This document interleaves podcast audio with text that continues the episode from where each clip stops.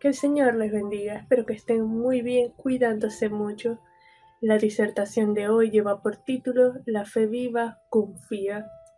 Santiago nos viene exhortando acerca de las evidencias de la fe, que ella se debe manifestar en el testimonio a través de acciones tales como no hacer acepción de personas, refrenar la lengua, eh, vivir en santidad, permanecer firmes y perseverar en el Señor en medio de las pruebas, tribulaciones, sufrimiento y aun tentaciones, ser tardos para hablar y airarse, pero prontos para oír la palabra del Señor, y en la manifestación de la sabiduría que viene de lo alto, que va a traer como consecuencia que nosotros seamos amigos de Dios y no amigos del mundo.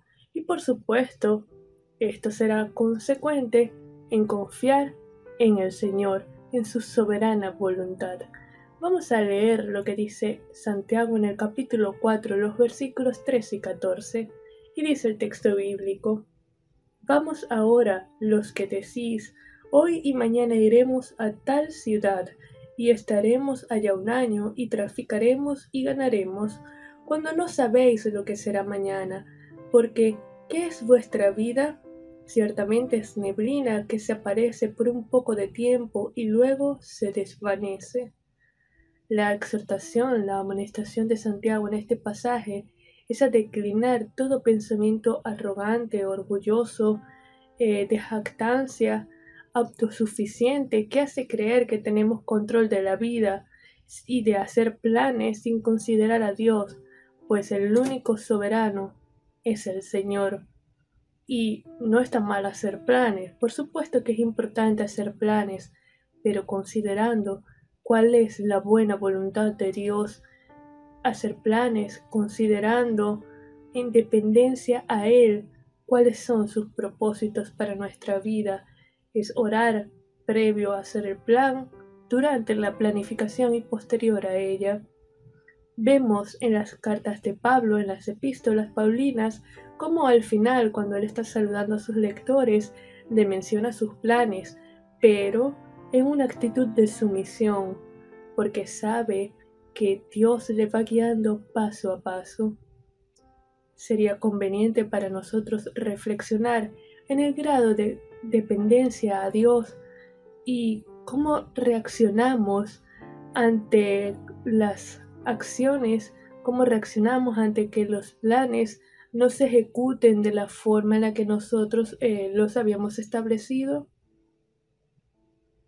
Esto nos, nos dirá de qué forma o en qué grado nosotros estamos confiando en la soberana voluntad del Padre Celestial, porque ¿qué es la vida sino como neblina que se desvanece y que perdura un poco de tiempo? Pero Él es soberano y la eternidad que pasaremos con Él es incomparable. Los versículos 15 al 17 del capítulo 4 de Santiago dicen, en lugar de lo cual deberíais decir, si el Señor quiere, viviremos y haremos esto o aquello. Pero ahora os jactáis en vuestras soberbias, toda jactancia semejante es mala, y al que sabe hacer lo bueno y no lo hace, le es pecado.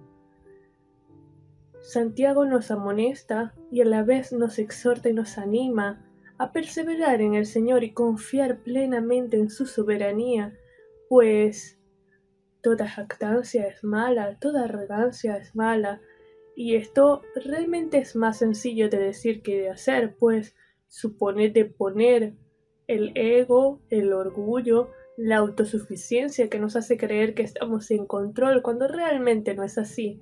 No somos nuestros, le pertenecemos al Señor y cada circunstancia en nuestras vidas, cada situación tiene un propósito eterno en Él.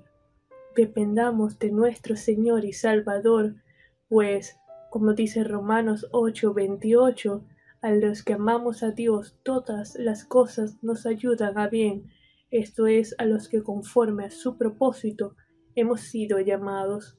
Y Santiago concluye este cuarto capítulo de su epístola diciendo que el que sabe hacer lo bueno y no lo hace le es contado por pecado, pues conociendo la voluntad de Dios, decide desobedecer a sus preceptos, decide desobedecer a sus mandatos, y el apóstol hasta ahora ha desarrollado en su epístola una gran cantidad de consejos prácticos para nuestra vida cristiana diaria.